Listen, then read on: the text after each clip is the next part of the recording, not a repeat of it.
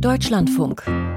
Corso. Kunst und Pop. Eine der raren Bands, bei denen man irgendwie das Gefühl hat, es gab sie immer schon und es wird sie auch immer geben, sind Element of Crime aus Berlin. Aktiv seit den 80er Jahren, haben ihr Niveau als Spezialisten für trockene Melancholie und stilvollen Liebeskummer immer gehalten, auch wenn ihr Sänger und Texter und Trompeter Sven Regener längst als Bestsellerautor fast noch prominenter ist, denn als Musiker. Ihr neues Album, das im April erscheint, heißt Morgens um vier. Da kann man sich beim Titel schon gleich etwas verloren fühlen oder schlaflos. Oder Sie meinen die Uhrzeit, zu der man vom Feiern zurückkommt. Ich habe Sven Regener und Schlagzeuger Richard Pappig danach gefragt. Ja, das ist, äh, beides hat ja auch so eine komische Kälte. Also, äh, auch wenn man morgens um vier nach Hause schlurft von irgendeiner Party oder vom Rave oder von irgendwas, ist es ja so, dass es dann doch irgendwie kalt ist. Ne? Und es, also, selbst im Sommer ist es morgens um vier kalt. Und man geht irgendwie nach Hause und die Sache ist irgendwie auch vorbei. Also, auch da ist sowas zwischen müde und wach. Ne? Also, ich glaube, in dem Lied heißt es ja müde und wach morgens um vier. Mhm. Um das es da geht, also was letztendlich dann dieser ganzen Platte ihren, seinen Titel geliehen hat. Und das ist, glaube ich, äh, eine wichtige Sache, dass, dass man so pendelt auf dieser Linie zwischen Traum und Wachsein, dass man irgendwie eigentlich zu müde ist, um einzuschlafen und diese ganzen Sachen. Das könnte bei jemandem dann sein, der da erst nach Hause kommt. Wenn jemand aufwacht in der Zeit, ist es so, die ganze Stadt ist total still da ist nichts irgendwie. Das ist die einzige Moment, wir haben auch viel mit Großstadt zu tun bei uns, das ist die einzige Zeit, wo es wirklich richtig, richtig still ist. Dann fährt dann keine Straßenbahn und auch kein, kein Auto mehr und nichts. Und da kann man auch sich sehr einsam fühlen oder mit seinen Gedanken sehr komisch draufkommen und so, wenn man da zum Beispiel aufwacht. Es ist ja keine Zeit, wo man sagen kann, hey, es ist zwar erst vier, aber ich stehe schon mal auf. Das macht niemand. Es sei denn, man kann nicht mehr schlafen. Ja, aber was, was willst du dann machen, wenn du aufstehst? Wohin aufstehen? Es ist ja nichts da. Auf die Welt steht ja still. Ne? Zwei Stunden zwischen wach sein und träumen und dann wieder hinlegen. Ja, genau. Sowas. Ne? Wir lassen es offen.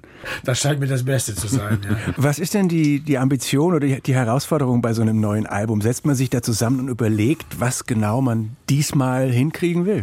Nein, nein, so läuft das nicht. Wir machen ja seit Dekaden, machen wir ja schon zusammen Musik und das haben sich inzwischen einfach Wege gefunden, die die sind gut benutzt von uns und wir wissen, wie das alles funktioniert und wie das zusammenhängt. Ja, wir müssen aber auch sagen, wie diese Wege sind. Das, das sind wir dem Fragenden schuldig. Ja. Ich meine, wir gehen eigentlich Song für Song vor. Es gibt ja bei Brecht dieses Lied, also ja, mach nur einen Plan, sei nur ein großes Licht und machen noch einen zweiten Plan, gehen tun sie beide nicht. Und genauso ist es da auch, man kann sich das vornehmen und das macht man manchmal auch in der schwachen Minute, wie das nächste Album sein sollte. Und dann wird es aber dann doch letztendlich Song für Song, entsteht das dann. Und dann ist es meistens auch überraschend anders, als man gedacht hat. Ich freue mich immer da drauf. Oft haben wir ja dann andere Sachen gemacht. Wir haben mehrere Tourneen gemacht. Ich habe vielleicht noch einen Roman geschrieben. Richard hat noch irgendeine Band produziert oder Jakob hat irgendwie Filmmusik gemacht. Und dann, dann sagt man irgendwann so, okay, wir sollten schon neue Songs machen. Ne? Also das ist einfach, irgendwann ist so ein Bedürfnis nach neuen Songs da. Hinter denen, die man schon geschrieben hat, sozusagen die, die neuen zu finden. Und das ist, also ich hatte diesen tollen ähm, Film Get Back über die Beatles. Ja. Und so muss man sich das ein bisschen vorstellen. Wir sitzen da und spielen das Zeug und dann gibt es dann so auch eine Gesangsmelodie, aber vielleicht noch keinen Text. Und dann singe ich erstmal so bla bla bla und dann spielen und spielen und spielen und versuchen dies und jenes und gucken, ob wir uns mit dem Lied, das wir da an der Mangel haben, so weit anfreunden können, dass wir uns vorstellen können, das 100, 200 Mal zu spielen. Denn nur dann ist es ein gutes Lied. Ne? Und dann mache ich irgendwann einen Text. Aber so, so muss man sich das vorstellen. Ja. Und ich meine, was noch anders war diesmal, wenn ich das kurz ansprechen darf, Ihr langjähriger Bassist und Begleiter David Young ist ja im September gestorben. Sie haben auch Ihren Podcast Narzissen und Kakteen jetzt wieder aufgenommen, um ihm eine Folge zu widmen. Wie hat das bei der Arbeit an dem Album das Gefüge oder die Stimmung verändert?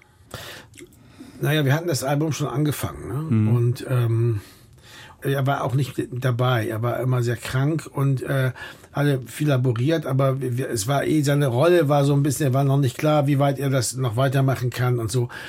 Als Produktion, die Plattenproduktion war von vornherein eher ohne Dave angelegt. Mhm. Aber ich muss sagen, dass er mir natürlich dann doch auch sehr gefehlt hat, weil wir seit 1987 eigentlich keine Platte produziert haben ohne ihn. Und weil er ein guter Freund auch war von mir, vielleicht mein bester Freund, und weil er mir dann auch sehr gefehlt hat auch eine bestimmte Art von Witzen, eine bestimmte Art von Sprache, so ein komisches Englisch-Deutsch-Gemisch, was wir immer hatten und so. Das also war schon anders dann. Aber ob das jetzt sozusagen äh, direkt auf die Musik Einfluss hatte, ist schwer zu sagen, weil Musik doch nochmal eine sehr andere und sehr eigene Welt ist. Und die, das, die Kerntruppe waren ja immer Jakob, Richard und ich. Es klingt dann jedenfalls, und darauf äh, weist es ja auch alles hin, schon vertraut. Eine Refrainzeile, die ich auch wieder typisch fand und die sich mir auch gleich eingebrannt hat. Äh, in diesem Song Ohne Liebe geht es auch. Die heißt, das Leben ohne Liebe ist nicht so einfach, wie du glaubst. An wen geht die? Woher kommt die? Naja, gut, also es gibt ja diesen, ähm, damals in der Debatte um das Urheberrecht hat Jaron Laney, ja so ein Internetaktivist eigentlich, äh, damals einen schönen Satz gesagt, dass äh, bei allem, was man machen kann, ohne bestraft zu werden und so, ist es ja doch so, dass letztendlich die Welt darauf angewiesen ist, dass wir auf einem Strom aus, aus Liebe surfen. Sonst würde alles äh, zu Schanden gehen. Ich, man kann nicht hinter jeden Menschen einen Polizisten stellen oder so. Dass man also auch manche, viele Sachen einfach aus der Einsicht heraus machen muss. Das hat er damit gemeint. Und das fand ich immer einen interessanten Gedanken und das hat sich, glaube ich, ein bisschen in diesem Lied so niedergeschlagen, einfach so als Idee. Was, was passiert denn, wenn man glaubt, dass man da so ein wirklich kaltes Leben führen kann? Aber ehrlich gesagt, das ist auch vor allem auch ein Spiel mit Möglichkeiten und ein Spiel mit Bildern natürlich, so ein Lied, immer. Ne? Man kann sagen, wir sprachen viele Liebeslieder, aber das an sich sagt noch gar nichts, weil natürlich Liebeslieder kann man auf Millionen verschiedene Weisen schreiben und man kann unendlich viele andere Dinge damit reinpacken. Das darf man nicht vergessen. Ne? Die erste Single war Unscharf mit Katze. Da wird im Video viel geraucht und getrunken und mit äh, Promis abgehangen oder Freunden in Ihrem Fall natürlich, Leander Hausmann oder Andreas Dorau. Beziehen Sie da demonstrativ Gegenpositionen so zu dieser vergleichsweise vernünftigen und gesundheitsbewussten und jedenfalls nicht so richtig lustvollen Zeit, in der wir leben? Ich glaube, so sind wir nicht, dass wir Gegenpositionen zu irgendwas beziehen, was gerade das ist nicht richtig gesehen. Naja, man, es wäre komisch, wenn man solche Sachen gegen was anderes macht. Ne? Das wäre schade. Weil, weil äh, im Grunde genommen ist ja nichts dagegen zu sagen, dass man sagt, Rauchen ist schädlich und so. Ich mache es ja, mach ja selber. Ich rauche da zwar in dem Video, aber das ist eine Kräuterzigarette.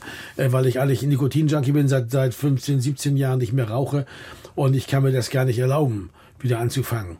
Aber ich glaube, dass es einfach ein schönes Bild ergibt und das ist auch sowas, was romantisches, aber auch ein bisschen sowas, soll ich sagen, fast nostalgisches hat. Mhm. So sehen wie Leute, Leute, die eigentlich das Alter dafür gar nicht mehr haben, trotzdem eben noch, wie sie das vielleicht in den 70er Jahren als Jugendliche gemacht haben, auf dem Fußboden sitzen und rauchen und trinken. Das heißt, da waren mehrere Kräuterzigaretten im Einsatz. Wir haben ganz viele Kräuterzigaretten. Viele, mein, Tausende.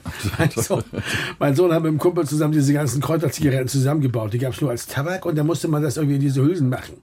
Ein Lied wie ein weit geöffnetes Fenster hatte es im Pressetext geheißen. Gestern erschien als zweiter Teaser Dann kommst du wieder. Und das ist jetzt offenbar ein Lied wie ein Brühwürfel. Ähm, worin besteht der Zusammenhang? Im Konzentrat. Im Konzentrat. Der Brühwürfel ist konzentriert. Man kann ihn auflösen, solange man will. Es ist immer noch was drin. Also es ist so ein Lied über diese Sehnsucht-Ding so ganz konzentriert. Ist ja auch relativ kurz. Vielleicht so, aber ich, richtig sagen kann ich es auch nicht, weil ich habe diese Metapher nicht erfunden, aber ich finde es eigentlich ganz schön. Außerdem mache ich, das, außerdem mach ich das Wort, ich mache den Klang des Wortes Brühwürfel, das finde ich irgendwie gut. Und da gastiert Tobias Bamborschke, der Sänger von Isolation Berlin. Warum er? Was zeichnet ihn aus in Ihren Augen? Ja, wir haben mit ihnen zusammen gespielt. Sie haben, waren mal Vorgruppe bei uns und äh, sind nette Jungs und da kam irgendwann die Idee auf. Sven hatte Lust dazu und wir fanden das auch okay. Das ist schon eine sehr, ja, eine sehr gut befreundete Band. Ne?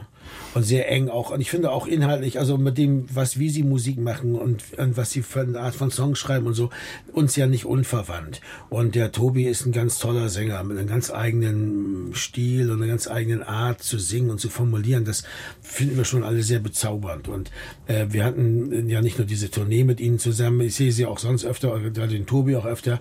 Und da das immer so im Raum war, warum nicht mal ein Duo machen? Und so habe ich irgendwann gesagt, okay, aber dann, wenn dann mit Tobi. Ja. Die Tour zum Album beginnt im August mit einem Vorabkonzert in Berlin im April. Aber ihr nächster Auftritt ist schon am 25. März jetzt in Berlin bei dieser Großdemo am Brandenburger Tor für Berlin klimaneutral 2030. Will man bei so einem Anlass einfach nicht fehlen und Flagge zeigen oder haben Sie schon den Ehrgeiz und auch den Glauben, dass man als Band da so ein bisschen mit was bewegen kann? Ja, erstmal ist das kein äh, wirklicher Auftritt, sondern das sind ja nur äh, ganz kurze. Na, drei Songs ja wahrscheinlich, drei zwei, drei Songs, sowas. Ne? Also man darf da nicht zu viel von erwarten. Das ist nicht so, als wenn jetzt alles drin. Ja, und wir, unterst wir unterstützen das in diesem ja. Fall. Ne? Wir sind keine Aktivisten, aber wir unterstützen diesen Gedanken. Ja, wir finden das gut und man muss auch mal ab und zu mal ein bisschen was unterstützen. Ich finde gerade, ich meine, wir sind ja jetzt auch nicht mehr die Jüngsten und so, aber gerade die ganzen Jugendlichen und die ganze Fridays for Future Geschichte, Wir haben ja auch selber Kinder, wir wissen ja, wie, wie sehr die das auch bedrückt, wenn sie sehen, dass da eigentlich nicht genug passiert und nicht schnell genug passiert, um wirklich dramatische Veränderungen zu verhindern. Und das, weil das wird dramatisch werden. Und äh, das kann man ruhig mal ernst nehmen. Und ich glaube, das ist ganz gut, wenn man da auch mal ein bisschen was unterstützt, ja. Werden Sie denn auch gefragt, bohrend, ob Sie bei Ihrer Tour zum Beispiel, bei Ihren Konzerten auch auf Klimaneutralität oder auf diesen Aspekt achten? Äh, nein, wir werden nicht gefragt. Und Nein, es ist auch so, es ist natürlich auch klar. Ich meine, äh, natürlich kann man immer so argumentieren. Ne? Das ist dieser klassische Whataboutism. Ne? Yep. Ihr macht doch auch Rockmusik. Wenn ihr das nicht machen würdet, würdet ihr auch äh, CO2 sparen. Da mag ja was dran sein. Aber irgendwie ist natürlich auch totaler Kokolores. Das weiß ja auch jeder. Also das ist, das ist nämlich genau dieses Hilfsargument, das man dafür benutzt, dass man gar nichts tut. Weil diese, dieser Volksentscheid, wir haben uns ja auch ziemlich damit beschäftigt, ist schon eine sehr smarte Idee, weil das hat ja gesetzgebende Kraft in Berlin, kann zwar vom Abgeordnetenhaus wieder aus ausgehebelt werden. Aber das müsste dann auch aktiv getan werden. Das würde zumindest die Debatte um die Ziele, äh, für die man bis jetzt gar nichts getan hat. Man hat gesagt, 2045, das werden die meisten, die heute da aktiv sind als Politiker, wahrscheinlich gar nicht mehr erleben. Und dann kann man das ewig immer weiter verschieben. Und das finde ich eben ganz gut, dass dieser, dass dieser Volksentscheid, dass der einfach mal ein anderes Ziel setzt und sagt, nee, nee, das muss schon in absehbarer Zukunft sein, weil sonst schaffen wir hier gar nichts. Ne? Aus Ihren Songs halten Sie aber solche Aktualitäten Aktivitäten oder Themen eher raus, ne? Ja, das bringt ja auch nichts. Äh, es geht ja auch nicht darum, dass man in solchen Debatten singt. Ne? Singen ist in der politischen Debatte gar nicht so ein gutes Mittel. Darum wird auch im Bundestag so wenig gesungen. Äh, also, ne, also am Pult und so. Mit Ausnahmen. Die, ja, aber obwohl die so schöne Mikrofone haben und so wird ja wenig. Und das ist auch vernünftig, weil äh, in der Politik wollen wir Vernunft. Und es ist natürlich wichtig, dass man nicht zu viel mit Gefühlsdingen dabei operiert. Aber worum es hier geht, ist einfach Support, ist einfach Unterstützung. Aber es könnte ja umgekehrt sein, dass, wenn das was ist, was einen beschäftigt, dass das in die Lieder kriecht. Ja, natürlich, aber es ist nicht so. Weil wir andere Themen haben in den Songs. Also Sie werden gerne auch noch die nächsten 100 Variationen von Liebesliedern einfach schreiben. Ja, oder anderen Liedern. Es gibt ja auch Lieder, die keine Liebeslieder sind, aber auf jeden Fall, ja klar. Das konkret Politische ist meist für, ist für Lieder nicht so wahnsinnig toll zu verwenden. Das bringt nicht so viel. Es bringt weder besonders smarte Politik hervor, noch besonders tolle Kunst. Ne? Und deshalb ist das, ist das so eine Sache. Es bringt genauso wenig die Gebrauchsanweisung vom Staubsauger zu vertonen. Kann man machen, aber ist äh, auch dann ein bisschen kurzlebig.